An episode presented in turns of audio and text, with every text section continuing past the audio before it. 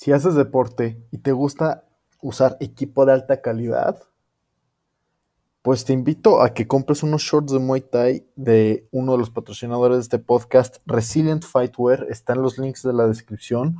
Un equipo de la más alta calidad, los shorts más cómodos que puedes encontrar, una cantidad de modelos increíbles y cada vez van sacando más. Ya van a sacar, ya sacaron basados en los modelos de los primeros Jordan, ya sacaron de los Knicks, tienen de pizza, están súper cool, súper creativos y súper cómodos. Muy buen precio, la mejor calidad. Unas sudaderas que te cagas de chingonas. No las puedo recomendar lo suficiente.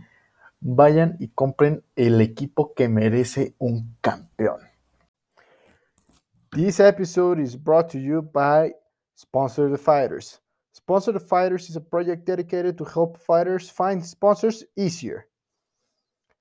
This will help any kind of fighter from any discipline. It might be boxing, it might be kickboxing, it might be Muay Thai, it might be lightweight, it might be wrestling, it might be jiu-jitsu, it might be no gi grappling. And this will help you as a fighter get the sponsors you need. And if you're a brand, it will help you get the representation you should get. You if you want to join them, just go at their website, sponsorthefighter.com. It's it's on the it's on the podcast description. Go there, click them, answer some few questions, and you'll be on the fire listing alongside me and many others. If you're a brand, you'll do the same. I'll join be on the if brand listing along resilient fightwear Art of Ringcraft, as many others. Please go there and help fighter community grow. Damas y caballeros, ladies and gentlemen, my name is Big Mo, and I am pleased to welcome you to your podcast main event. Introducing first your host, he hails from Mexico City, Mexico. Che Monster, Jose Manuel.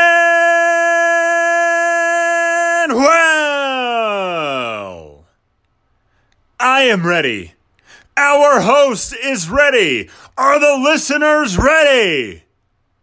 No, I said podcast listeners tuning in around the world. Are you ready for La Cueva del Oso?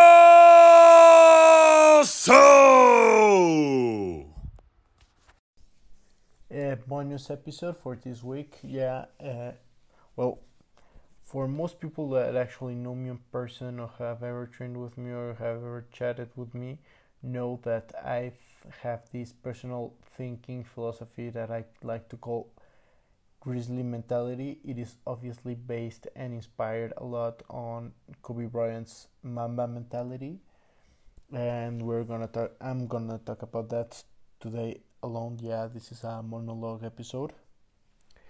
This will also help me to work and improve a lot on my English. So, well, for starters, uh, yeah, I'm a huge Lakers fan. I grew I grew watching Kobe destroy everyone. I'm especially fan of the Kobe with the throw era when he was just this incredible and indestructible force of nature who would just wreck anything that was in front of him.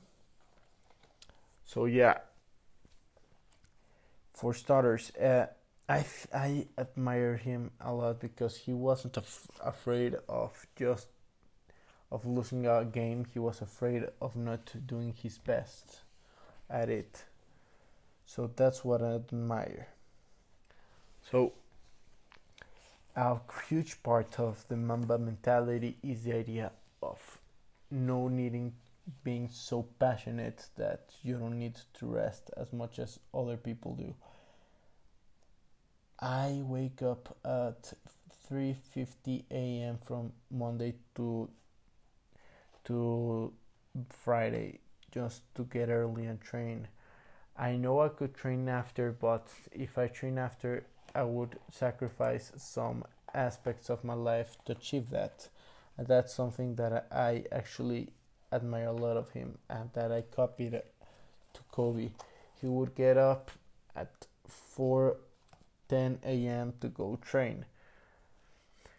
Now, I do it a little bit earlier. I don't know why. I don't care. It works for me. Now, he also thought that you need to be able to develop and to be able to notice any detail throughout a play or a fight eh, on these examples because I'm I'm an MMA fighter, I'm a Muay Thai fighter. I've also competed in boxing and jiu-jitsu, no? So I'm gonna talk about that on a fighting aspect. Now he thought that watching tape was critical to developing a good mental ability, and I think that he's completely right because even though if you're the strongest and the most elastic man and the fa- fastest man there is, if you don't have a strong mind to be able to create and to imagine everything that you can do, you won't be able to achieve it. Now he also talks about his, how your mood depend how you need to be able to control your mood to work better.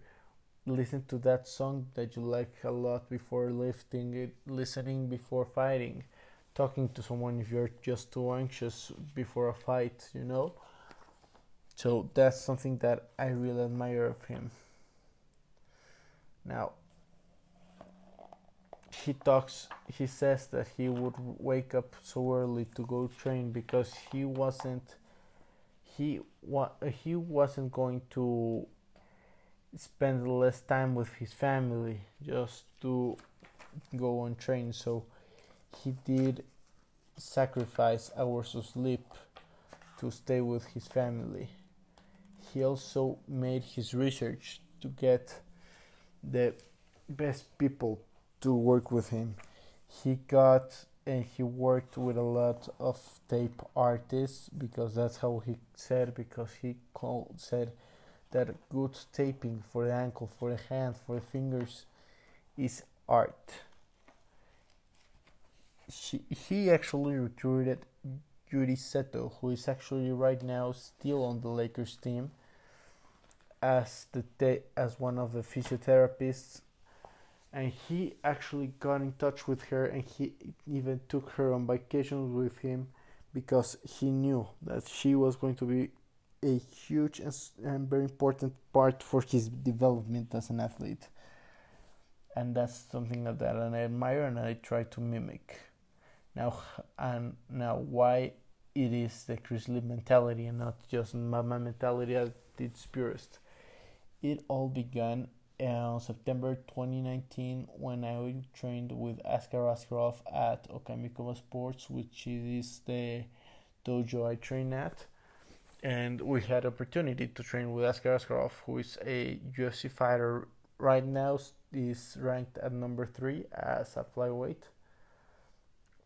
And he just and we tried uh, Mutal Kudiev, who is his strength and conditioning coach as well as grappling coach, was uh, doing was uh, dictating. We could say he was was putting Askar Askarov on his uh, strength con- um, on one strength drill, and me and Francisco were trying to do the same drill as him and I had a little bit more facility and I was doing pretty pretty okay for for an amateur doing that drill. And my friend wasn't being able to do it uh, or achieve it as easily as me. And he was f- falling over and he and uh, Mutao uh, pointed at me and said a monster grizzly. So he said I'm a grizzly and he pointed at Francisco and said you panda more grizzly, less panda. And after that, I was screaming at him to get motivated. I was pumping him up until out of nowhere I said mm, grizzly mentality, and that's how the term was born. and I hope this way of thinking actually can be helpful for anyone who listens to it. And follow us on social media and tell us what do you think about the podcast. Thank you very much.